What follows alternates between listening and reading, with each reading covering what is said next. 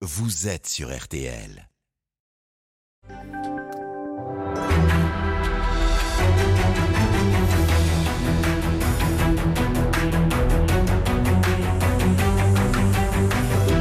Jury RTL Le Figaro LCI. Invité aujourd'hui, Éric Zemmour. Le débat est dirigé par Benjamin Sportouche. Bonjour à tous, bienvenue dans le grand studio de RTL. Bonjour Éric Zemmour. Bonjour. Merci d'être avec nous aujourd'hui. À mes côtés pour vous interroger, Marie-Pierre Haddad de RTL.fr. Bonjour Marie-Pierre. Pour les nombreuses questions, interpellations des internautes, vous pouvez d'ailleurs réagir en direct. Hashtag le grand jury sur tous nos réseaux sociaux. Et puis bien sûr, Guillaume Roquette du Figaro. Bonjour Guillaume. Et Adrien Gindre pour TF1 LCI. Bonjour Adrien. Alors Éric Zemmour, dans votre dernier livre, voici ce que vous écrivez. À chaque fois, la France a- trouvé en elle-même, au sein de son peuple, que ce soit Jeanne d'Arc, Bonaparte ou De Gaulle, un homme providentiel qui porte le fer et rassemble les énergies au nom de la survie de la nation. Alors en, en vous lisant, on se dit que vous, vous pouvez vous percevoir comme cet homme providentiel. Qu'est-ce qui aujourd'hui pourrait, Éric Zemmour, vous faire renoncer à être candidat à la présidentielle? C'est un peu difficile de, de s'auto-proclamer homme providentiel. hein. Euh, même le général de Gaulle l'a pas fait, c'est dire. Euh, non, je me prétends pas un tel homme, surtout avec des exemples pareils. Je voulais simplement dire que euh, il faut, il faut ne pas renoncer, il faut ne pas désespérer. Je le disais même à moi d'ailleurs, même à moi. Donc vous n'allez pas renoncer, Donc- justement la question se pose. Alors, Hmm. deuxièmement, euh, je suis en tournée tous les week-ends en ce moment depuis un mois et demi. Euh, vous verriez euh, l'ambiance, la ferveur, ce mélange de désespoir et d'espoir, c'est-à-dire très paradoxal, c'est-à-dire que les gens sont inquiets, désespérés, ils, ils craignent pour leur pays, pour le- leurs enfants, pour leurs petits-enfants. Et euh, ils me disent ne nous abandonnez pas. Mais de ce Sauvez-nous, votre décision soyez notre homme providentiel. Pardon. Est-ce que votre décision est prise Non vous mais ce que vous dites la les gens décision, euh, elle mûrit dans ma tête. Je n'ai pas, on va pas jouer à chaque fois que je vais faire une émission de télé ou de radio à me dire bon, est-ce que vous serez candidat, etc. Quand je, je me déciderai, je viendrai, vous inquiétez pas. Mais je dirai voilà, je suis candidat et tout le monde sera content. En tout cas, ceux qui, qui m'aiment, euh, il y en a quand même de plus en plus. Non, mais là, là, c'est pas de savoir si vous allez nous dire si vous êtes candidat. Est-ce que votre décision est prise à ce jour Bah, disons que euh, ce nous qui est vrai, c'est que quand je vois euh, les réactions des gens qui me disent ne nous abandonnez pas, qui me disent vous êtes notre homme providentiel, vous êtes, il faut écouter ce que me disent les gens toutes les semaines. Et, et, euh, je, je, je- c'est même, c'est même émouvant, c'est même, euh, euh, comment vous dire, euh, ça, ça, ça fait à la fois chaud au cœur et ça donne une responsabilité énorme. Donc, euh, si vous voulez, ça compte évidemment dans ma prise de décision. Et Et les donc, dates, dans les- l'hypothèse où vous vous présentez, est-ce que vous pensez que vous pouvez gagner l'élection présidentielle? Ah, vous savez, moi, euh, quand euh, je joue au tennis ou au foot, c'est toujours pour gagner. Je joue jamais pour perdre. C'est un principe depuis que j'ai euh, 8 ans. Euh, donc, euh, oui, si je me présentais, ça serait pour gagner, évidemment. On, dirait que- on dit que, pardon, que le 9 novembre peut être une date pour vous possible de candidature, puisque c'est l'anniversaire de la Vous savez- de Gaulle. Est-ce que ça peut être une date symbole pour vous? J'ai appris, euh, quand j'étais journaliste politique, la phrase de Bernadette Chirac qui répétait sans doute sans cesse Ceux qui savent ne disent rien, ceux qui ne savent pas parlent. Donc, ça fait partie de la phrase de Bernadette Chirac. Guillaume, Il y a quelqu'un qui pense que vous ne pouvez pas gagner cette élection, c'est Marine Le Pen, qui dit vous n'avez aucune chance, il n'a aucune chance d'être présent au second tour parce que vous méprisez une grande catégorie de Français. Et là, il y a un reproche qui est de dire le président de la République, c'est quelqu'un qui doit rassembler, alors que vous, vous divisez. Il y a plusieurs questions dans votre question.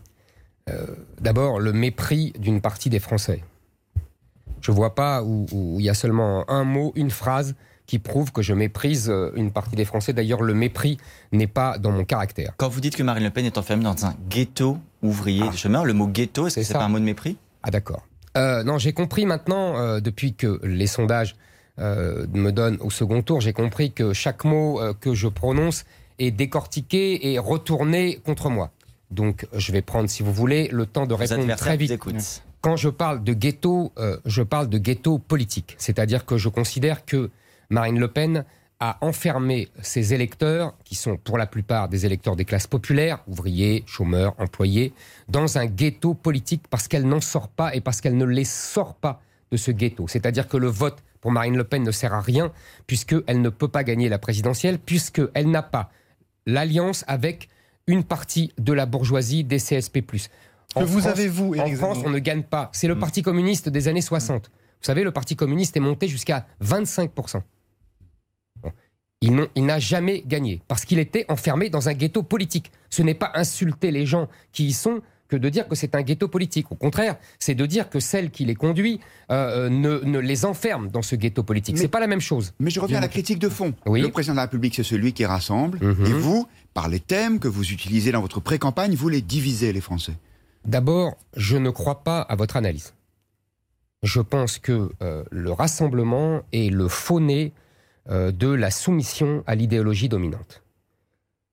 Le général de Gaulle euh, divisait tellement qu'il a failli se faire assassiner plusieurs fois. Vous voyez, simplement, il tranchait. Il tranchait, il prenait des décisions. Il ne se soumettait pas à l'idéologie dominante. C'est ça le président de la République. Deuxièmement, quand vous dites que je clive, non. D'abord, il y a un gros problème, que, un des points de désaccord fondamentaux avec Madame Le Pen, c'est que euh, je n'emploie pas les mots de l'adversaire. Parce que moi, je crois au combat des idées, contrairement à elle, et je crois que la gauche, le génie de la gauche, c'est d'imposer sa sémantique et ses mots. Vous savez, c'est le vieux mot de Lénine qui disait Faites-leur manger le mot, ils, ils avaleront, vous leur ferez avaler la chose. Ça, Madame Le Pen ne l'a jamais compris. C'est son problème. Mais vous assumez. Moi, je n'emploie pas les mots de, des Pardon, mais adversaires. juste- Je donc, donc, ouais. donc, je clive. Donc, je clive parce que, je, parce que la gauche hurle. La gauche hurle quand Mais je parle. pas parce qu'elle quand ne. dites- Attendez, attendez. Oui. J'ai pas Non, fini mais ma c'est de démonstration. diviser, au-delà de cliver. Non, non, de je ne divise pas. Pardonnez-moi. Je vais, je vais y arriver. Donc, Vous choquez, vous blessez parfois. je choque, je blesse ceux qui veulent être blessés. C'est des professionnels de la blessure. Euh, voilà, il y a beaucoup de professionnels de la blessure euh, dans les médias. euh, euh, non, c'est pas que les médias, c'est Il y a beaucoup dans les médias. Attendez. Donc je continue. Donc je n'emploie pas, oui, les mots de la gauche. Et c'est pour ça que la gauche hurle. Et c'est pour ça que les médias hurlent. Parce qu'ils sont furieux. Ils ont compris qu'ainsi je m'émancipais de leur dictature et j'émancipais les gens de leur dictature. C'est ça le plus grave pour eux. Donc ça, ils m'en veulent. Maintenant, excusez-moi, hein, mais euh, quand vous dites que je clive et que être président rassemble et c'est rassembler, c'est moi qui rassemble. Quand vous avez 67% des Français qui craignent le grand remplacement, 67% Guillaume Roquette, hein, c'est qui rassemble? Je suis le seul à employer ce mot-là. Madame Le Pen prend euh, une moue dégoûtée quand elle entend ce mot. Quand je lis que 63% des Français considèrent que l'islam, pas l'islamisme, est une menace pour la République, qui rassemble Hmm. Je constate que Madame Le Pen est dans le dernier tiers de gauche de la France.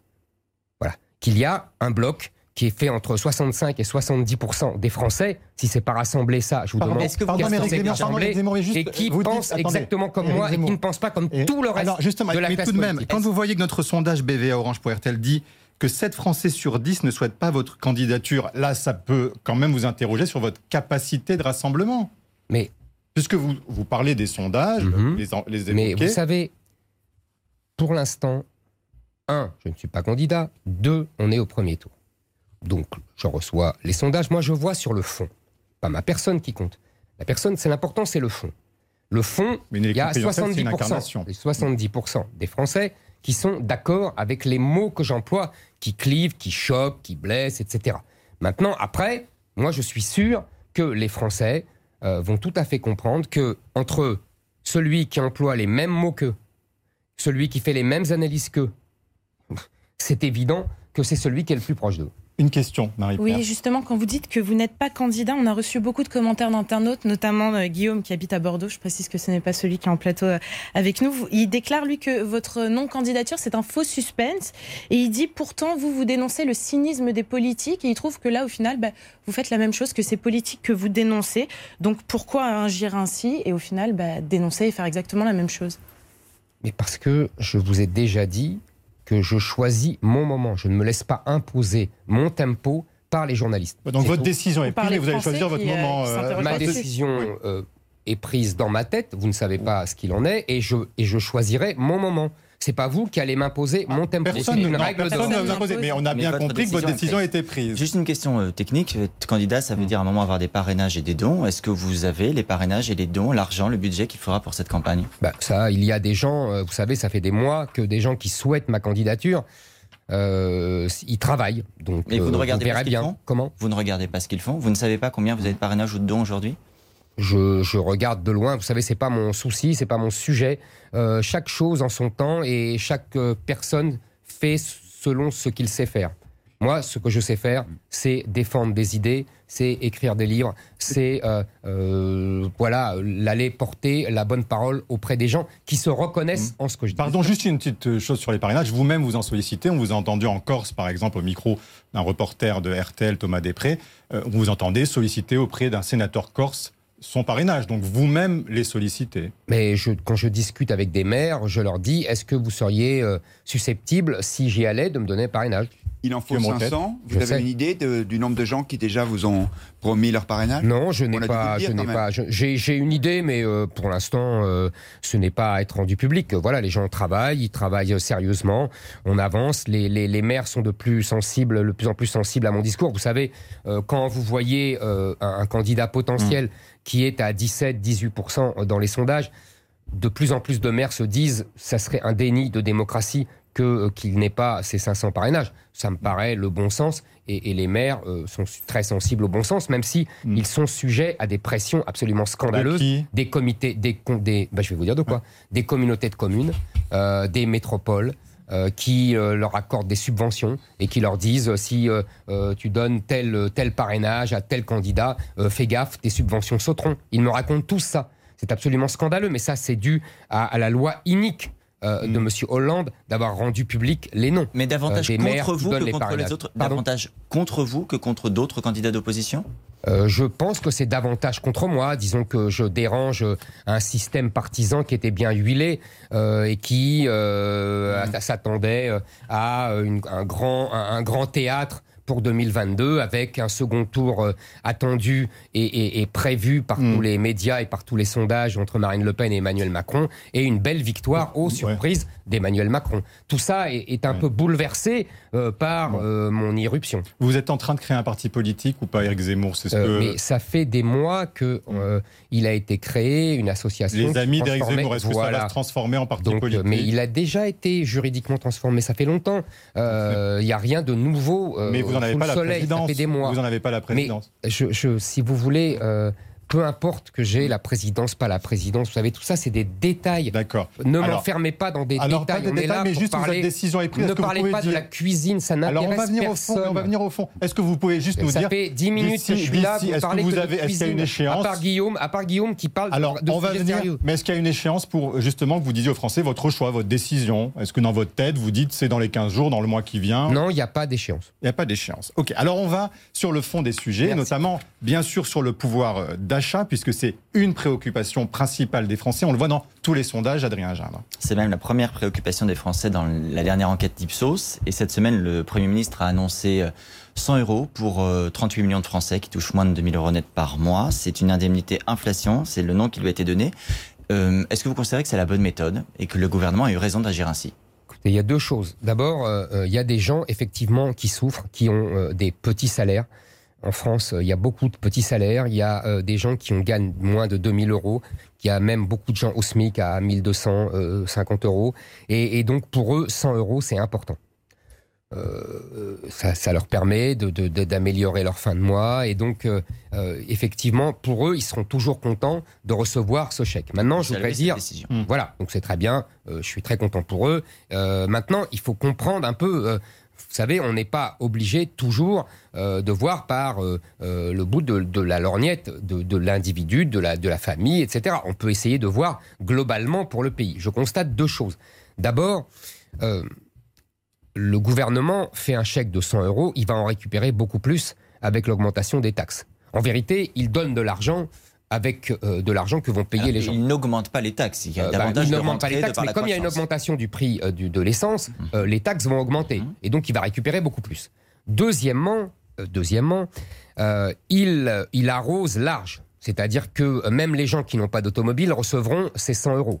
C'est-à-dire qu'en gros, les gens qui euh, ont une automobile subventionnent les gens qui vont à pied ou à vélo. Vous auriez fait quoi, vous, du coup? Ah, Je finis.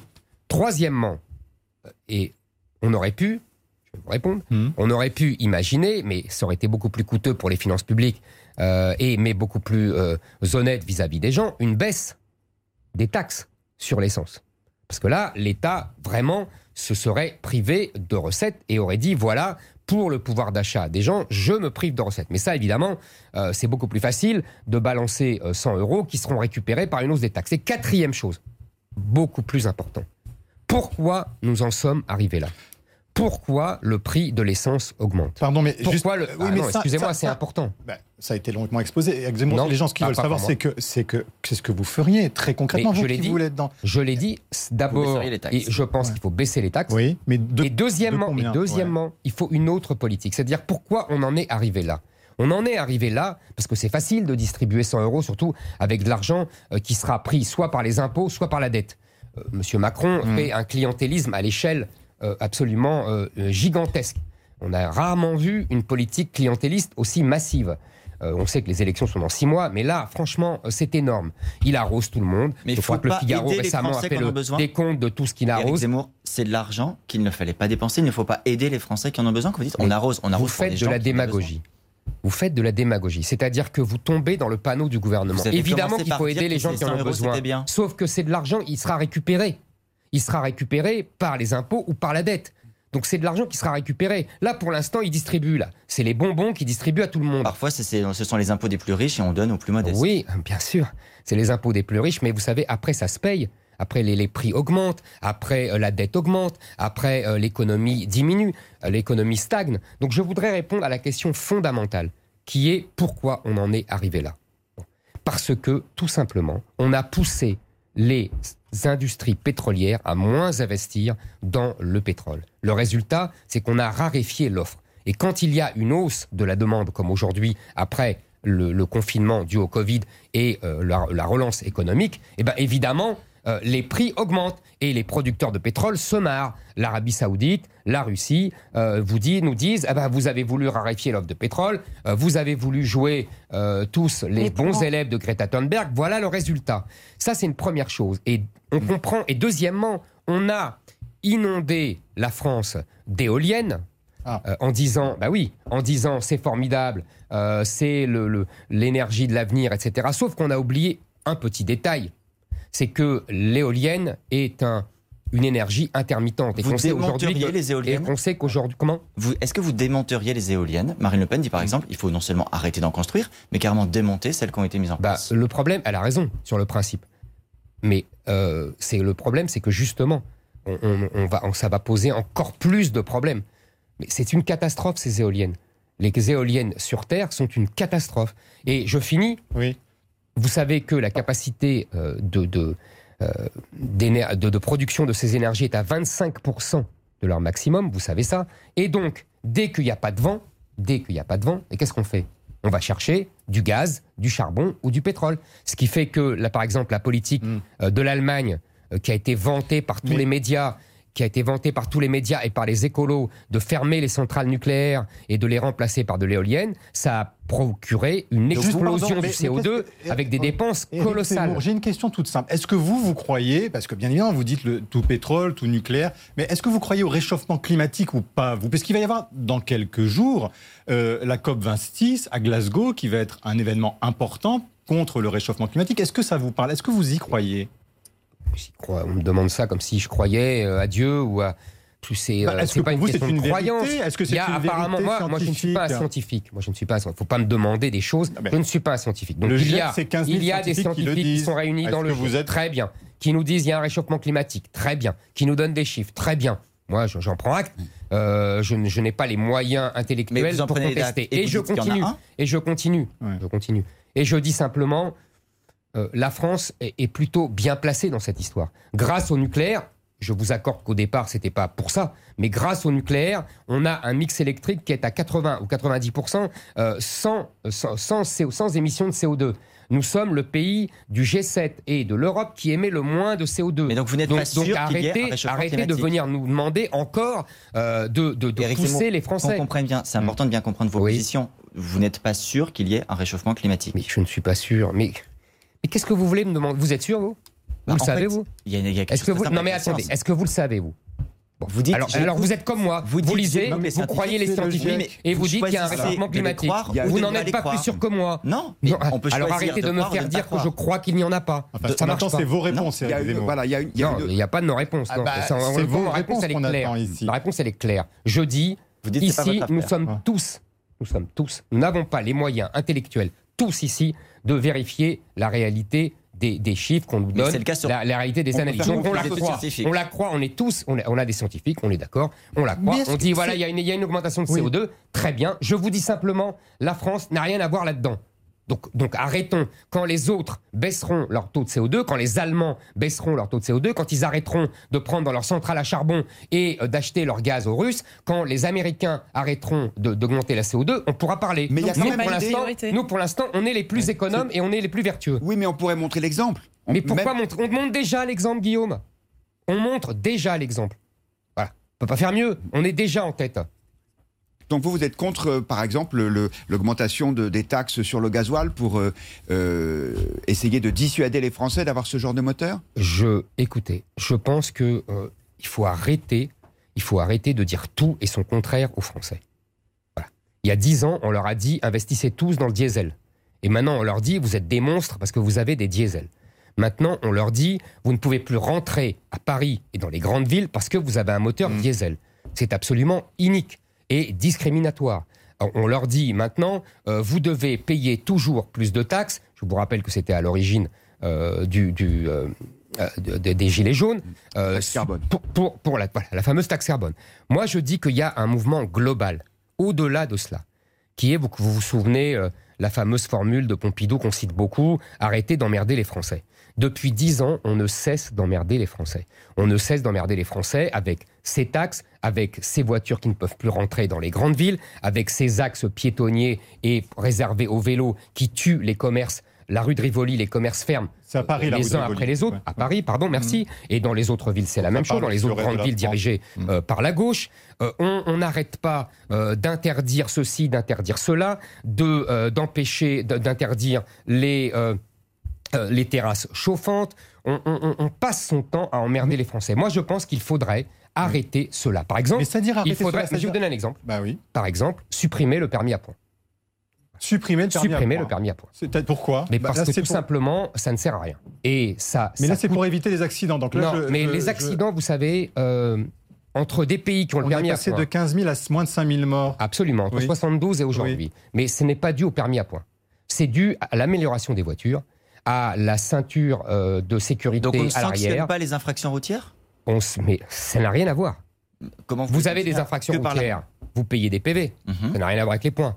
Oh, Les gars, les deux en l'occurrence. Il y a les deux en l'occurrence. Donc les points maintenant, c'est un racket organisé par l'État. Vous savez combien ça coûte un, un- un- une, une- un, stage de stage de, récupération de de re- non, déjà déjà c'est infantilisant au possible. Les Français peuvent pas travailler pendant deux, deux jours et ça coûte 300 euros, entre 250 et 300 euros. Ça a été augmenté récemment avec l'épidémie du Covid, ça coûtait 150. Ça rapporte 75, milliards de- 75 millions d'euros.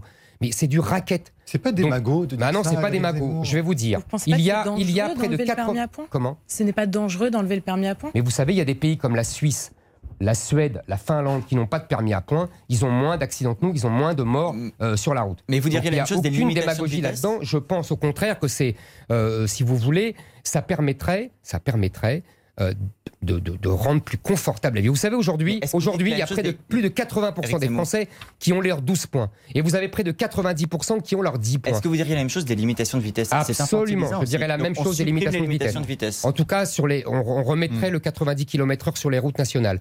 Vous savez, en Allemagne, il y a beaucoup moins euh, de euh, limitations de vitesse sur les grandes routes et ils ont moins d'accidents que nous. autoroutes. Donc euh, tout ça, euh, c'est très. Moi, Donc, je plus de pense que limitations la sur les autoroutes. Moi- Plus de limitations sur les autoroutes. Écoutez, je sais, je vais pas, euh, je vais pas tout comme ça supprimer. C'est pas, c'est pas, je vais pas jouer au Père Noël.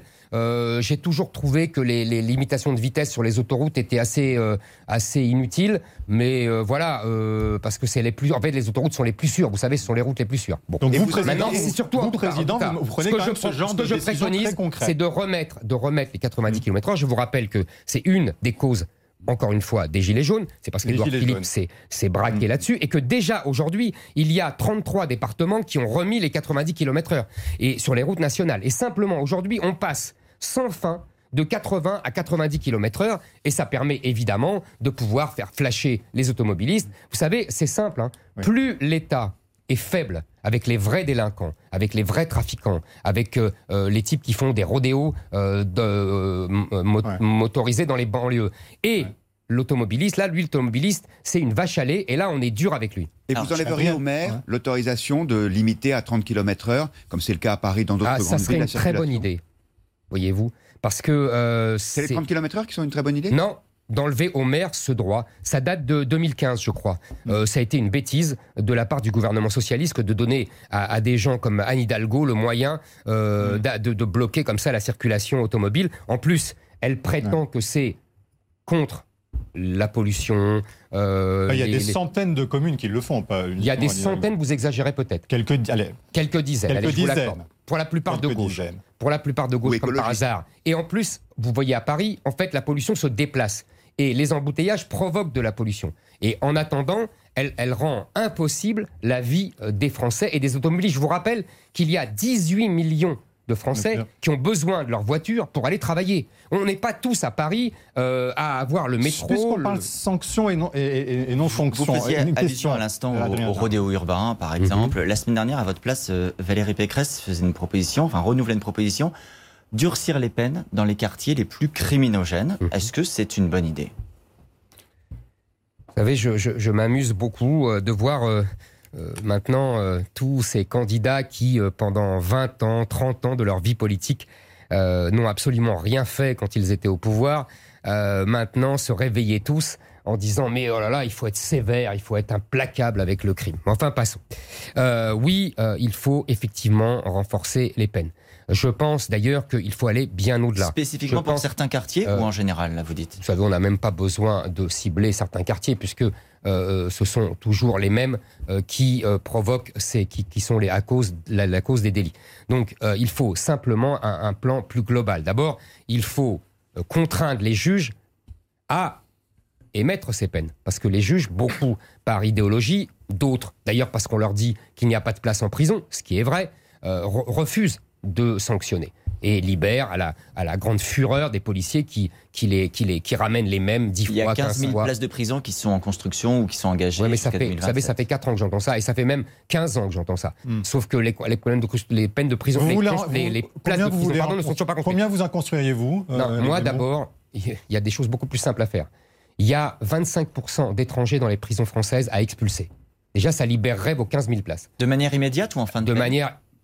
Moi, je vais vous dire, euh, il faut voir avec les pays qui les reprendraient, mais moi, je serais favorable, Bah, même avant pas. même la mais, fin de leur Mais ils peine. les reprennent pas. Qu'est-ce que vous faites, Éric Zemmour Je les force à les reprendre. Comment Ce sont leurs nationaux. Mais comment vous Mais les c'est simple, euh, vous savez, vous les mettez sur des bateaux puis ils arrivent au pays et ils- on attend de Mais savoir cher monsieur, ils je vous répète, Oui. ce sont leurs nationaux.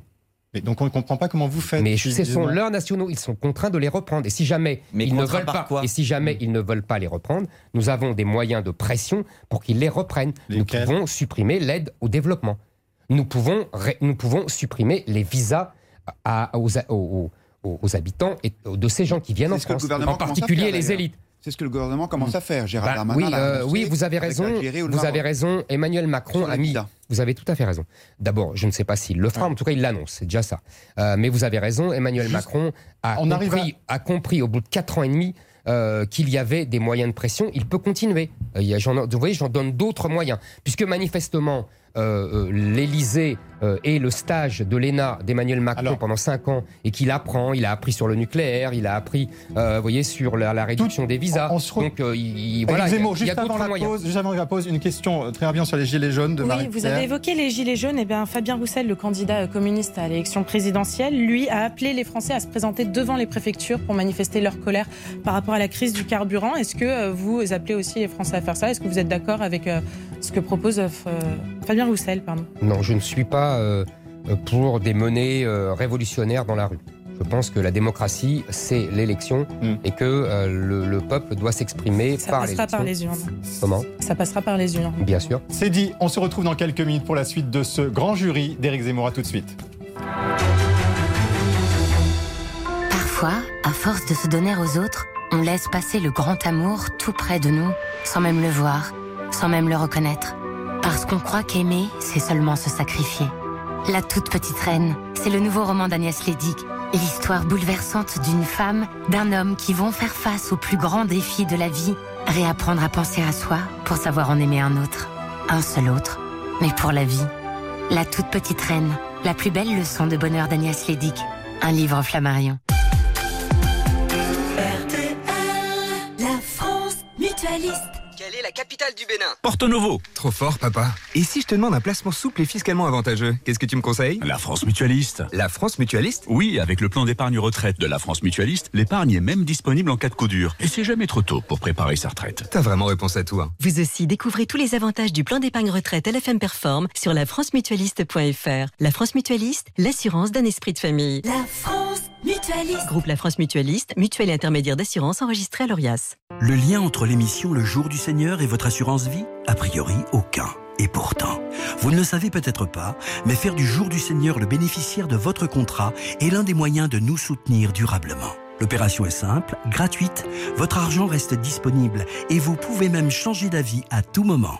C'est un moyen sûr de vous engager durablement pour le jour du Seigneur. Pour en savoir plus, écrivez à Marie-Laure au jour du Seigneur, 45 bis rue de la Glacière, 75013 Paris. Saviez-vous que votre peau produit naturellement de l'acide hyaluronique? Au fil du temps, cette production diminue et les rides apparaissent. Eucérine innove avec une nouvelle génération de soins anti-âge. La formule révolutionnaire Eucérine Hyaluron Filler plus Triple Effect comble les rides, stimule la production naturelle d'acide hyaluronique et le protège de la dégradation. Résultat, 200% d'acide hyaluronique en plus. Les rides et sont réduites pour une peau visiblement plus jeune. Eucérine Hyaluron Filler plus Triple Effect en pharmacie et parapharmacie. Détail sur eucérine.fr. RTL, il est 12h30. Les infos, Sébastien Rouxel. Bonjour à tous, ma décision est prise dans ma tête. Éric Zemmour maintient le suspense autour de son éventuelle candidature à l'élection présidentielle. Le polémiste d'extrême droite est l'invité du grand jury RTL Le Figaro LCI. Voter pour Marine Le Pen ne sert à rien, dit-elle, dit-il. Elle ne peut pas gagner parce qu'elle a enfermé ses électeurs dans un ghetto politique. Interrogé sur la flambée des prix de l'énergie, Éric Zemmour se dit favorable à une baisse des taxes et tacle l'exécutif après l'annonce d'un chèque inflation.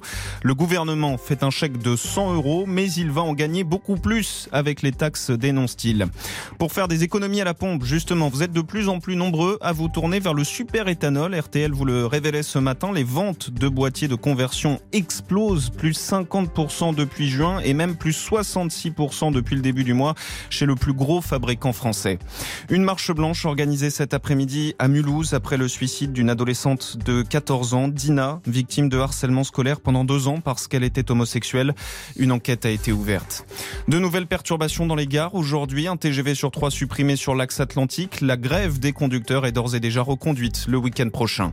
Dimitri Payet face à Messi, Neymar et Mbappé. Jour de classique en Ligue 1. L'OM reçoit le PSG ce soir à partir de 20h45. Match à vivre en direct dans RTL Foot. Six autres rencontres cet après-midi, notamment Nice-Lyon dans une demi-heure.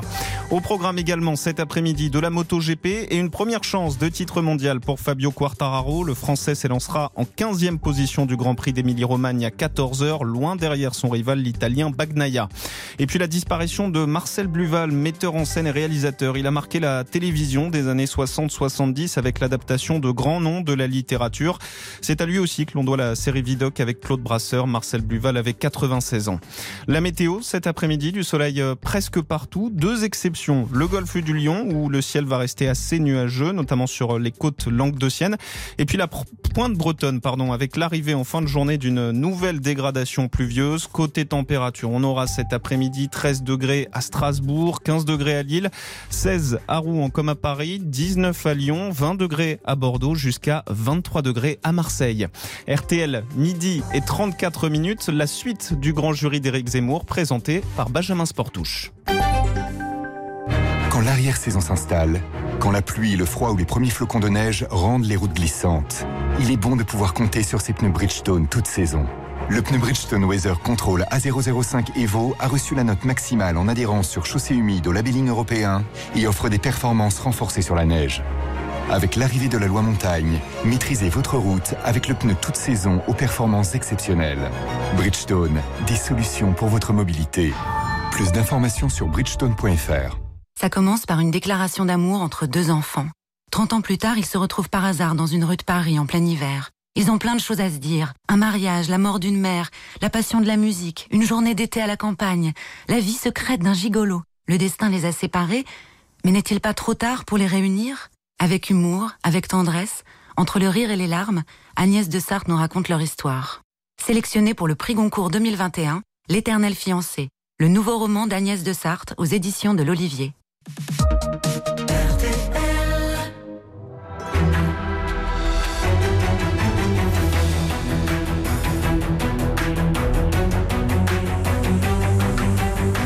Suite du grand jury RTL Le Figaro LCI. Invité aujourd'hui, Éric Zemmour. Le débat est dirigé par Benjamin Sportouche. Avec à mes côtés Guillaume Roquette du Figaro, Marie-Pierre Haddad de RTL.fr et Adrien Gindre de TF1 LCI. On reste sur cette thématique économique qui intéresse les Français, on le sait avec une question de Guillaume Roquette. Le 1er octobre dernier, le SMIC a été augmenté de 35 euros par mois pour être porté à 1590 euros brut. Est-ce que euh, l'État doit faire davantage? Est-ce qu'il faut donner un coup de pouce ou est-ce qu'il faut laisser faire les entreprises en matière de salaire? Et vous savez très bien que euh, plus euh, on augmente le SMIC, euh, plus les charges sociales augmentent avec, puisque c'est en pourcentage, et plus les entreprises euh, sont moins compétitives et plus elles délocalisent ou elles ferment. On le sait ça. Et en même temps, et en même temps, le SMIC en France, le SMIC net, qui est à de 1230 ou 1250, n'est pas assez élevé. On vit très mal avec un SMIC en France. Il y a un problème dans d'autres pays comme la mais, Suisse. Mais donc on l'augmente davantage? Attendez, j'ai pas fini. Mmh. Euh, donc il y a d'autres pays euh, où le SMIC est bien plus haut, en Suisse, en Allemagne, etc. Donc je vais répondre à votre question. Pourquoi il est plus haut? Pour plusieurs raisons. D'abord, parce que ces pays ont conservé une industrie digne de ce nom. C'est-à-dire que l'Allemagne est à. L'industrie représente 24% de son PIB. En France, on est à 12-13. On était à plus de 20 hein, il, y a, il, y a, 30 ans. Hein. Aujourd'hui, on est à 12-13. L'Italie est à plus de 20%. La Suisse aussi.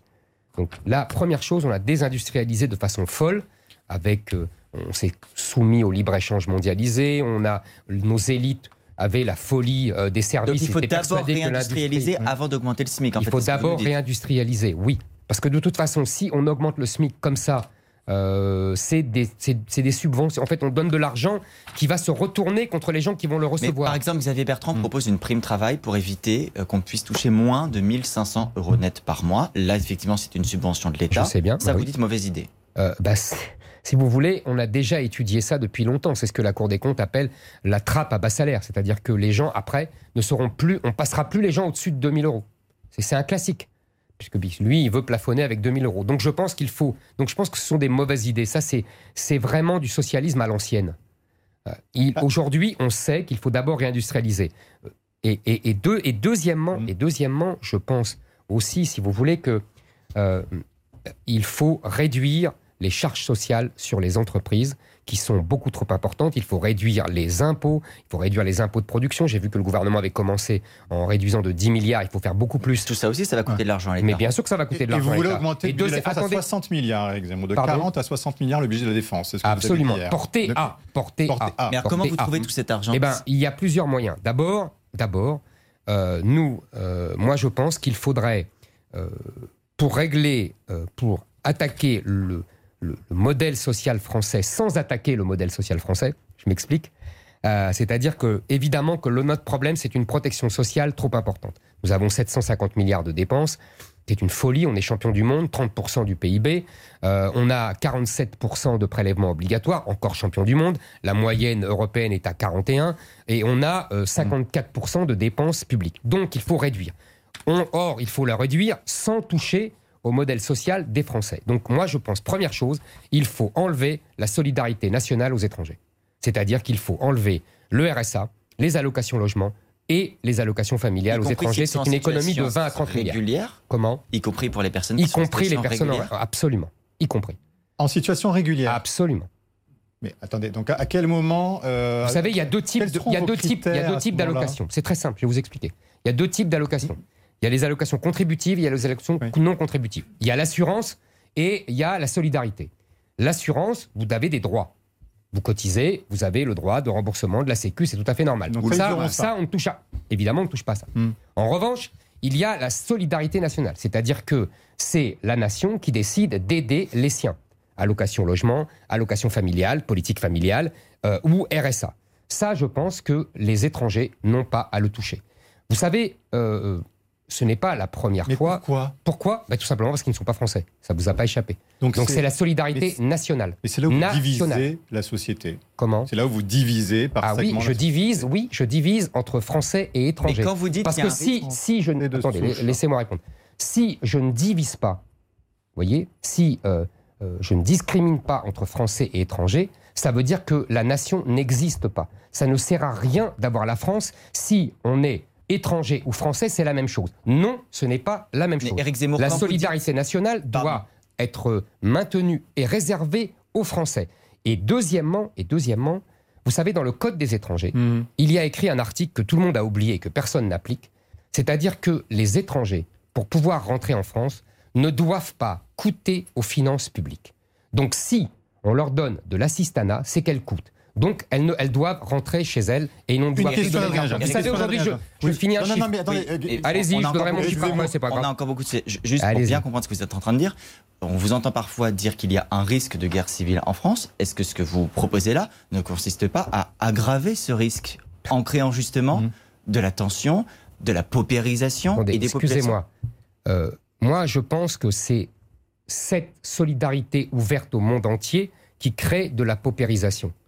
Donc, en, en- en cessant d'ouvrir notre solidarité nationale au monde entier, au contraire, je limite la paupérisation. Les étrangers, euh, je suis désolé, ils ne sont pas français. Donc, ils n'ont pas à bénéficier de la solidarité nationale. Et vous savez, quand je disais qu'ils coûtent à la collectivité et aux finances publiques, je continue mon raisonnement. Il y a des chiffres terribles. Vous savez qu'aujourd'hui, il y a 8% de chômeurs en France.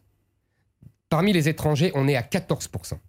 Il y a 13,4% de d'inactifs, c'est-à-dire chômeurs plus gens qui ne travaillent pas. Chez les étrangers extra-européens, ce chiffre monte à 40%. Vous m'entendez? 40%. Ces gens n'ont rien à faire chez nous. nous n'avons Quand pas. ils travaillent, nous- nous n'avons pas. ils contribuent à la solidarité nationale ou Mais non. Ils travaillent, ils contribuent à leur propre contribution. Mais ils cotisent pour la solidarité nationale. C'est le système de la solidarité nationale. Quel- Non, quoi que non. vous soyez, vous payez des impôts Cher pour la collectivité. cher monsieur, cher monsieur, il y a des allocations qui sont faites en fonction des revenus. Donc les gens, à partir d'un certain revenu, payent pour la solidarité nationale et ne touchent rien. Ça ne vous choque pas. Et bien là, c'est la même chose. Ils peuvent contribuer et moi j'estime que cette solidarité nationale doit être réservée aux Français. S'ils ne sont pas contents, s'ils ne sont pas nationale. contents, ils peuvent rentrer chez eux. Il n'y a pas de problème. Vous savez, en plus, les chômeurs, je pense qu'il faut arrêter, supprimer leur le- l'automaticité euh, de la reconduction de leur carte de séjour. Il y a des pays comme les États-Unis, il y a des pays comme ont- le Danemark. Pardon, mais juste Les- c'est important. J'ai besoin de, de, de vous m'éclairer. Ils ont cotisé pour le chômage. Mhm. Ils deviennent chômeurs. Vous leur dites vous rentrez chez vous du moment où vous, êtes, vous avez été Je vous êtes pense que chômeur. ça ne veut pas dire qu'on leur payera pas ce qu'ils ont cotisé, le de l'équivalent de, leur cotisation, mais chez eux. C'est-à-dire qu'il y a des pays aux États-Unis, ça ne vous choque pas. Aux États-Unis, vous êtes chômeur, vous n'avez plus votre green card et vous repartez. Et comment les au Danemark, c'est au, Dan- au Danemark, c'est la la même même- chose. Au Danemark, c'est au Danemark, ils ont un système social très comparable au nôtre et même parfois supérieur. Et c'est la même chose. Les étrangers. Mais de toute façon, je vais vous dire, c'était comme ça auparavant. Un- Quelqu'un, un étranger vient en France pour travailler. Donc vous attendez de Aujourd'hui, lui qu'il- aujourd'hui, qu'il cotise, qu'il participe à la solidarité nationale, mais vous lui dites non, en il retour je ne vous donne participe rien. à la richesse nationale. Et en vérité, il reçoit beaucoup plus. Vous savez, il y a eu des calculs de fait. Un étranger qui travaille Hmm. nous coûte, même quand il travaille, je ne vous parle pas des 40% d'inactifs dont je vous parlais tout à l'heure, mais même quand il travaille, il nous coûte beaucoup plus que ce qu'il rapporte en école, euh, en allocation sociale, euh, en, euh, quand je ne parle pas euh, de, du reste. Hmm. Alors une question sur le temps de travail, Marie-Pierre. Oui, vous avez parlé du SMIC tout à l'heure, mais sur le temps de travail, est-ce que vous pensez qu'il faut l'allonger? Euh, ça dépend lequel. Je vous explique. C'est-à-dire? Oui. Euh, J'ai beaucoup parlé là récemment avec des chefs d'entreprise et je leur ai posé la question sur les 35 heures. Et ils m'ont tous dit que ce n'était plus un problème. Donc revenir à Ça sert à rester à 35 heures. Ça, non, ça sert à rien. Tous m'ont dit ça. Dans le privé. Je vous parle pas dans la fonction publique. Il faudra, euh, Mm. il faudrait y réfléchir. Mais dans le privé. Ah, dans la fonction publique Oui, j'ai pas. Mar- écoutez, je vais pas. euh, sur Non, mais je vous pose la avoir- question, je vous pose la vous question, dis ouais. simplement, il me semble que dans la fonction Mm. publique, euh, pour régler un problème de sous-effectif dans certains secteurs, on pourrait peut-être passer à 39 heures. Je vous dis pas, euh, voilà, je sais pas, vous voyez, je dis pas ça comme ça en claquant des doigts. Je vous dis, c'est une idée que je lance. Pour- dans le privé, les patrons me disent, ça ne servira à rien. En revanche, on a un problème d'activité globale. C'est-à-dire que nous sommes le pays d'Europe où l'activité globale sur toute la vie est la plus faible. Pourquoi? Parce que les jeunes rentrent plus tard dans, la- dans le, dans le, euh, Dans la le- vie active. la vie active, Ouais. merci. Et, les gens sortent plus tôt. Bon. Et donc, pour cela, pour cela, nous avons, d'après moi, deux euh, moyens. Le premier, c'est allonger euh, le- la durée de l'âge de prise de la retraite à justement, 64 ans. ouais. Et deuxième, Hmm. deuxièmement, je pense qu'il faudrait faire un système de bonus-malus, quitte à prévoir, vous savez, des baisses de charges sociales comme on Mhm. fait pour l'embauche des jeunes, pour que les patrons cessent de renvoyer les salariés quand ils ont 50 ans, 55 ans, parce qu'ils coûtent trop cher, parce qu'ils sont soi-disant inadaptés, et continuent, quitte à prévoir euh, une sorte de temps partiel, vous voyez, pour les gens de plus de 60 ans, Ce serait 65 quel genre ans. Au Japon, ça se fait très bien. En Allemagne, ça se fait très bien. Euh, et je pense que ça permettrait de rallonger l'activité globale, le temps global des Français, qui est trop, trop, trop bas, et ça permettrait de régler le problème des, de financement de, de- des systèmes de retraite, comme vous le savez, Mhm. qui nous coûtent 14% du PIB, c'est 2 ou, à- ou 3% de plus que euh, les autres Mais quand vous parlez de malus, ce serait quel genre de sanction que vous voulez imposer excusez-moi. Quand vous parlez de bonus-malus, ce serait quel genre de sanction que vous voulez imposer aux J'imagine, entreprises j'imagine, je préfère euh, les bonus, c'est-à-dire que je préfère encourager les réductions euh, de charges de charges sociales. Mais s'il faut effectivement, si on voit que vraiment Hmm. les patrons sont rétifs euh, à, à ce genre de mesures, je- on pourrait envisager euh, des sanctions Mais financières. globalement, vous dites, Zemmour, que les Français ne travaillent insuffisamment. Je, je vous ai répondu. C'est ça que Je dites. dis individuellement non, Mhm. mais collectivement oui. Vous savez que l'enjeu des retraites, c'est euh, largement un enjeu de démographie, euh, parce qu'il n'y a plus assez d'actifs, parce qu'il n'y a plus assez d'enfants. C'est un sujet qui vous tient à cœur, mais vous croyez vraiment qu'on peut aujourd'hui faire une politique démographique, qu'on peut inciter les femmes françaises à avoir plus d'enfants si elles ne le souhaitent pas? Ah, Vous savez, euh, la politique, euh, la politique de la famille, la politique démographique, qu'on l'appelle comme on veut, a été inventée en France parce que justement, euh, les femmes françaises ne faisaient plus d'enfants. C'est tout l'hiver démographique du 19e siècle. Vous savez, sur le temps long, euh, nous étions, on nous surnommait la Chine de l'Europe au 18e Il faut y siècle. revenir? Au- attendez, au 19e siècle, euh, là, on- les, les Français ne font plus d'enfants. Et donc, d'où nos graves problèmes dans les guerres face à l'Allemagne. Donc, en 45, on fait une politique et ça marche. Je, voulais vous dire ça. Donc là, effectivement, la politique de familiale, elle existe déjà. Simplement, elle a été euh, euh, écornée par François Hollande et par les socialistes au nom justement de la différence entre les revenus élevés et les revenus bas, qui était le contraire à la, philosophie de la politique familiale mise en œuvre par le grand démographe Alfred Sauvy, qui voulait justement euh, la même somme pour tous les Français, euh, quelle que soit euh, leur classe sociale. Donc oui, il faudra revenir à ce Mais la baisse de système-là. natalité, elle ne s'est pas produite sous le quinquennat de François Hollande. Ce ne sont pas ces mesures-là qui ont entraîné une baisse de Euh, natalité je en suis France. désolé, ça a commencé à baisser à ce moment-là. Mais vous avez Non, raison. bon, vous savez que c'est anticipé. Enfin, on pourra Ouais, vérifier, mais c'est en tout cas, ça s'est amplifié. Ok. Mais vous avez raison, il y a un autre problème qu'on n'aborde pas. C'est qu'en vérité, il y a un décalage de natalité et de, donc de démographie entre les familles françaises de souche et les familles d'origine étrangère. Mais justement, c'est pour ça une- qu'on a besoin d'immigration. Non, parce que je pense au contraire que euh, l'immigration nous pose mille fois plus de problèmes euh, qu'elle n'en résout. Et en plus, je vous signale que si vous regardez, c'était dans votre journal, mon cher Guillaume, euh, l'interview de Charles Prats, il explique que déjà la moitié de ceux qui touchent les retraites, 7 millions de personnes, sont nés à l'étranger. Il y a quand même un problème. Il explique aussi, euh, si vous voulez, que euh, euh, il y a 67 millions d'habitants, mais qu'il y a 75 millions d'assurés Re- sociaux. Revenons sur les femmes, Éric Zemmour, parce qu'on a parlé largement de ces problématiques-là juste avant. Euh, vous dites on ne fait pas assez d'enfants aujourd'hui. Euh, dans la nuit de vendredi c'est- à c'est samedi. Guillaume Roquette qui dit ça. Et vous partagez ce constat. Dans la nuit de vendredi Je- à samedi, Oui, là, je, je, écoute, la pardon. Je n'ai pas exactement dit ça, mais peu importe. L'Assemblée nationale a voté la gratuité de la pilule pour les femmes de 18 à 25 Mhm. ans. Jusqu'à présent, elle était gratuite pour les mineurs. Est-ce que vous dites c'est bien, on a raison de donner cet accès gratuit aux jeunes femmes, ou est-ce que vous y voyez justement un frein à la natalité?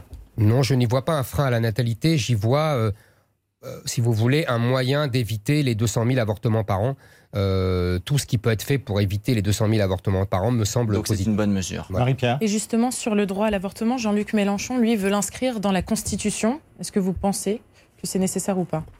Parce qu'il estime que justement ce droit n'est pas acquis et qu'à chaque élection, il est remis, euh, remis en cause. Est-ce qu'il faut le faire? C'est faux. Personne ne remet en cause ce droit à l'avortement.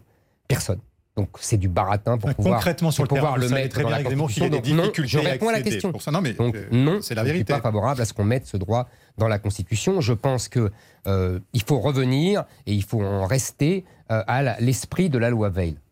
Moi, je me souviens très bien de la loi Veil. J'en avais discuté avec Madame Veil elle-même. Euh, elle ne considérait pas que c'était un droit qu'il fallait mettre dans la Constitution.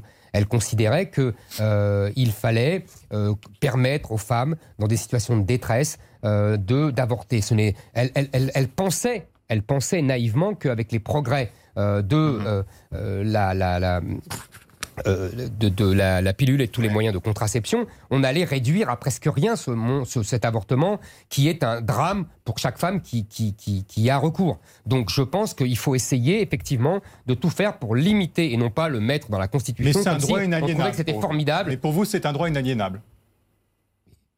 C'est un droit qu'on respecte et que moi je, ne- tiens absolument pas à revenir dessus. Bon, justement sur les femmes tout de même, parce que vous en parlez dans vos, livres et vous savez très bien que ça suscite à chaque fois la controverse. C'est vrai qu'il y a des passages qui sont assez, euh, qui interrogent. Sur Dominique Strauss-Kahn, vous dites que il est le symbole de la castration de tous les hommes français, qu'on n'a rien compris, que le séducteur est devenu un violeur, que Don Juan est mort.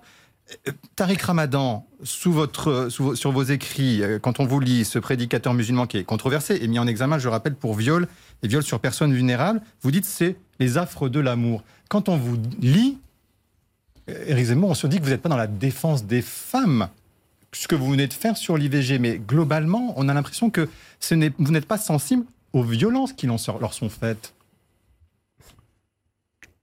je j'essaye dans mes livres que je le rappelle euh, mes détracteurs lisent euh, en prenant euh, des mots en coupant des phrases enfin bon j'ai l'habitude Là, j'ai lu l'intégralité. non non mais parce qu'il faut lire dans le contexte j'explique simplement que nous nous sommes nous avons changé de société et que nous avons changé de société vous savez je lisais dans le Figaro il y a quelques jours une interview d'une femme d'ailleurs euh, qui a écrit un livre sur le mouvement MeToo. Et elle disait, vous pouvez retrouver ça euh, en début de semaine dans le Figaro, elle disait, le mouvement MeToo n'est pas un mouvement émancipateur, c'est un mouvement éradicateur. C'est exactement ce que je pense. Vous pensez que le Exact- mouvement MeToo des je- je- femmes victimes de C'est Donc la libération de la exactement ce parole, que je pense. Pour vous, n'a pas été. La libération de la parole, euh, c'est un grand mot pour dire qu'il y a une éradication Mais de quoi du mâle blanc hétérosexuel. Voilà ce que je pense. Je pense comme cette dame qui a écrit apparemment un livre remarquable. Je vous renvoie à cette interview. Mais c'est-à-dire je que ce- pense, ce, je pense mouvement a nuit à, à quoi là? Aux, Aux femmes, hommes? aux femmes, aux hommes, aux relations entre les hommes et les femmes. Combien, en ont eu besoin pour combien, s'exprimer, combien de, Zemmour. c'est de la délation ce qui s'est passé, monsieur. C'est de la délation. En plus, euh, avec euh, les réseaux sociaux, pour les, les, les, les gens sont accusés, alors que pour la plupart, ils sont innocents. Vous avez vu le nombre d'affaires qui ont tourné en eau de boudin. Mais vous niez Euh, l'existence de violences faites aux femmes, j'essaie de je- comprendre, Éric Zemmour, puisque vous dites, bon, c'est de la délation, Alors, n'y a je- rien de... d'abord, je vais vous dire. Euh, je suis peut-être, contrairement à mes détracteurs, le seul qui défende vraiment les femmes contre les violences. Parce que ces violences, où est-on lieu? Où ont-elles lieu? Par qui? Il faut comprendre exactement ce qui se passe aujourd'hui et il faut arrêter de fantasmer Pardon, sur il n'y a un- pas de un- violence un sur les femmes faites parce qu'en fait vous êtes en train de cibler l'immigration si je comprends je bien. suis y a en train de cibler l'immigration. sur oui. les femmes. Je suis en train de cibler. Je suis en train de cibler les banlieues où les femmes n'ont pas le droit de se mettre en Mais dans jupe. le mouvement Je suis en train de cibler les banlieues où les femmes n'ont pas le droit de rentrer dans les cafés. Je suis en train de cibler les banlieues où elles se font cracher de dessus ces quartiers, quand ne elles ne sont rien. pas en pantalon informe. En dehors de ces en dehors de quartiers, il ces quartiers, il y en a évidemment. Les femmes ont peur partout, dans les métros, dans le RER, Les dans les rues, aussi au parfois, domicile, dans c'est tous les milieux. non, c'est monsieur, non, non, non. non, monsieur, non, ce n'est pas tous les milieux. Non, je suis désolé de vous le dire. C'est une non, ce n'est pas par tous les les milieux. Aujourd'hui, les violences faites aux femmes, on sait d'où elles viennent. On sait, Madame Schiappa d'ailleurs, dans un instant de lucidité, ce qui lui est assez rare, avait dit il y a quelques années qu'elle voulait expulser tous les étrangers euh, responsables de violences aux femmes. J'attends l'application de cette bonne mesure. Est-ce que vous êtes Eric Zemmour pour l'égalité femmes-hommes? Mais vous savez, je suis évidemment pour l'égalité entre les hommes et les femmes. Je pense que les femmes ont le droit à euh, euh, avoir, de prendre tous les métiers, à faire ce qu'elles veulent, euh, et, et de façon tout à fait libre et déterminée. Maintenant, je voudrais vous dire, contrairement au mouvement MeToo, contrairement à la théorie du genre, je pense, moi, qu'un homme n'est pas une femme et qu'une femme n'est pas un homme. Voilà. Alors à partir du moment où on dit un homme n'est pas une femme et une femme n'est pas un homme, on, on est accusé d'être misogyne et de vouloir la mort des femmes. Non, Mais au contraire. Je pense qu'il y a beaucoup de femmes. Je pense que la Ouais. plupart des femmes pensent comme moi et sont exaspérées attendez, elle- par elle- ce elle dénonce mouvement le féministe la domination. Je- Et attendez, non, non, je continue. Je voulais simplement dire que les féministes qui, Hum. soi-disant, défendent les femmes, quand il y a des vraies agressions contre les femmes, alors là, elles prétendent qu'il faut élargir les trottoirs et que dire cela, c'est du racisme. ça, ça, c'est ça, c'est ce sont les, les féministes. Je pense qu'aujourd'hui, les féministes qui m'accusent sont les vrais ennemis des femmes. Mais vous êtes dans- un peu dans le tout ou rien quand même, parce que vous dites euh, il y a des agressions dans les banlieues, il y a euh, des raisons culturelles, religieuses, mais il y a aussi des agressions contre les femmes dans dans d'autres milieux. On Mmh. se dit en étant aussi systématique, vous affaiblissez votre propos. Je ne suis, vous savez, euh, moi, je ne suis pas systématique, mais je respecte la statistique. Euh, il y a évidemment, il y a toujours eu des violences faites aux femmes. Il faut évidemment qu'elles soient sanctionnées et sévèrement. Seulement, je pense qu'aujourd'hui, nous avons, si on en parle autant, c'est parce qu'il y a une explosion des violences faites aux femmes. Mais pas seulement faites aux femmes d'ailleurs, mais surtout faites aux femmes et qui est due à l'explosion de l'immigration. C'est l'heure de vous, président. Le grand jury. Vous, président. Pour ou contre, Éric Zemmour, la suppression de 200 000 fonctionnaires, comme le propose Valérie Pécresse? Contre. Contre. Je pense qu'il faut être plus sérieux et, et faire une évaluation des vrais besoins des administrations. Mais ça, pour ça, il faut, il faut être au Pour ou contre euh, ce que vous, visiblement, euh, vous pouvez souhaiter. Pour ou contre l'interdiction des signes religieux dans l'espace public Pour. Comme a proposé Marine Le Pen. Est-ce que c'est l'interdiction du port du voile pour les mineurs et pour tous les signes, tous les signes religieux qui pas voile dans La- l'espace la public laïcité pour tout le monde dont on parle tout le temps, c'est la liberté religieuse, c'est la, c'est la tolérance, c'est la, la, la discrétion de l'État et c'est surtout la discrétion des gens. Donc, dans l'espace public, il n'y a pas de, euh, de, de signes religieux euh, ostentatoires qui, qui, qui- voilà, c'est tout. On changerait, de, on changerait de société si vous étiez président de la République, parce Ah. que cette liberté-là, elle serait enlevée aux gens, vous l'assumez. euh, on changerait pas de société, on reviendrait euh, à une société qui fonctionnait beaucoup mieux. Moi, j'ai connu dans mon enfance, excusez-moi, une société où il y a, mais c'est pas une liberté que d'imposer. Vous savez, jadis Jean-Luc, Jean-Luc, Jean-Luc Mélenchon, il a changé d'avis depuis, avait une très jolie formule. Il disait le voile islamique, c'est de l'auto-stigmatisation des femmes qui ensuite se plaignent d'être stigmatisées. Il avait tout, il parlait d'or Je, je poursuis. Pour ou contre Parce que vous avez parlé, on le sait, des, des prénoms, ça vous est attaché maintenant. Il faut avoir un premier prénom qui soit français. Est-ce que vous êtes pour ou contre l'interdiction du port de vêtements dits ethniques, par exemple, euh, Éric Zemmour Puisque vous dites que l'assimilation, ça passe par les mœurs. À Rome, fait comme les Romains. Donc, par exemple, on peut pas avoir un boubou africain, on peut pas avoir une djellaba dans l'espace public aujourd'hui. Un boubou africain, c'est pas possible. Je ne vais pas aller à la, police des vêtements à ce point. Je pense que c'est déplacé, oui. En France, C'est on déplacé. fait comme les Français. Ça on peut pas être une singularité, une, une volonté personnelle de Vous se savez, différencier. Il faudrait, euh, il faudrait aller un peu plus profondément dans votre remarque. Parce que c'est justement tout le génie de, euh, euh, de l'islam et des propagateurs de l'islam que d'avoir utilisé votre réflexion, c'est-à-dire le respect de la singularité individuelle, pour imposer une religion qui est une religion totalitaire et qui méprise l'individu et la liberté individuelle. L'islam est une religion totalitaire. Absolument. L'islam est. Vous savez, le grand. J'ai le temps de répondre. Le grand Ernest Renan, en 1883, dans une conférence Hmm. sur l'islamisme et la science, disait exactement ceci. Si vous me permettez, je vais la citer entièrement. L'islam est l'union indiscernable entre le temporel et le spirituel. C'est le règne d'un dogme. C'est les plus lourdes chaînes qu'on ait mises au pied de l'humanité. Je poursuis. Pour ou contre revenir sur le mariage pour tous?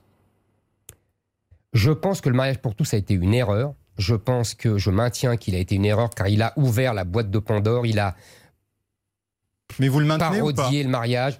Je ne vais pas démarier les gens. Ce serait Mais ridicule. c'est-à-dire vous- mais en vous revanche, arrêtez. En revanche, euh, euh, euh, je vais absolument, j'aimerais qu'on arrête avec, la, par exemple, euh, la PMA sans père, qu'on arrête de Donc, favoriser la GPA. la Vous voyez, PMA on va bloquer tous tout ça. Mais vous supprimez le mariage pour tous. Est-ce qu'on pourra Je vais se pas marier démarier les gens. Mais est-ce qu'ils pourront se marier, ceux qui ne sont pas mariés, les couples homosexuels? Écoutez, euh, pour l'instant, euh, oui, je- on Pas- verra. On, verra. pas sûr. Pas sûr. Pour ou contre le retour d'un ministère de l'ident- de l'identité nationale, voire de la civilisation, comme vous dites? Je pense qu'il y a, euh, au-delà de ce gadget, il y a des choses plus sérieuses à faire. Pour ou contre le rétablissement de la peine de mort pour certains crimes? Pour l'instant, non. Pour ou contre refleurir la tombe du maréchal Pétain? Franchement, c'est vraiment. Alors là, vous savez, le maréchal Pétain, comme l'a dit Emmanuel Macron, a été un grand soldat en 16. Euh, puis, euh, voilà, il a. Qu'est-ce que vous feriez si vous, vous étiez Je ne vais président pas fleurir la. Qu'est-ce que vous voulez m'enfermer dans fleurir la tombe du maréchal Pétain C'est un sujet, vous savez, Vous ça n'intéresse personne. Le maréchal Pétain oui. n'est pas candidat à l'élection présidentielle. Donc, voilà, non, mais il y a des cycles de commémoration que le président de la République préside régulièrement. Le maréchal Pétain n'est pas dans ce cycle de commémoration. Non, mais il était dans le cycle de commémoration des grands euh, soldats de la Première Guerre mondiale, et c'est tout à fait légitime. Même le général de Gaulle lui-même le disait. Une toute dernière question. Ce matin était invité sur Radio J Samuel Sandler, qui est le père de Jonathan Sandler et le grand-père de Harry et Samuel, qui ont été tous trois, vous le savez, assassinés par Mohamed Merah en mars 2012. Il vous le dit, ceci, pas une seule fois Zemmour n'a prononcé le nom de Sandler. Par contre, le nom de l'assassin est bien dans sa tête. Ça fait très mal. C'est un soutien subliminal au terrorisme de la part de Zemmour. Il vous demande de vous excuser. Euh, Franchement, je pense que euh, Monsieur Sandler, vous voyez, je le prononce, euh, Monsieur Sandler est malheureusement, euh, et c'est tout à fait, je le comprends très bien, euh, obsédé par sa douleur, et c'est tout à fait légitime. Il est aussi, je le crains, manipulé par des avocats qui veulent se servir de lui euh, pour me Il est combattre. manipulé, vous pensez Je pense que malheureusement, euh, il est, C'est pas la parole de en tout cas, il est instrumentalisé. Éric je Zemmour. retire le mot manipulé. Est-ce qu'il vous arrive de regretter des propos que vous avez tenus ou écrits? Non, je ne regrette jamais rien. Et demain, si jamais vous deviez être président de la République, est-ce que vous considérez être le président de tous les Français, y compris des femmes voilées, des musulmans qui portent la barbe? Euh, je ne suis, non, je ne suis pas. Je suis désolé, je ne suis pas le président des femmes voilées. Euh, je suis le président, si je devais devenir président, euh, des présidents des Français qui veulent être français et qui veulent rester français, et non pas ceux qui veulent imposer euh, l'islamisation du pays et transformer le pays en Liban en grand ou au pire en République islamique. Je ne suis pas euh, de- de- de- le compatriote de ces gens-là. Même s'ils ont la nationalité française. S'ils ont la nationalité française, euh, ils devront absolument respecter les lois. Tout ce que vous nous avez dit ne sonne pas comme un programme de futur président de la République, en tous les cas qui veut le, qui souhaite le- le- Mais vous me posez des questions, je réponds. D'accord. Donc pour vous, ce n'est pas un. On a l'impression que c'était une partie d'un programme. Eh ben, c'est à vous de le dire. Merci Eric Zemmour, merci à tous les trois, merci à tous de nous avoir suivis.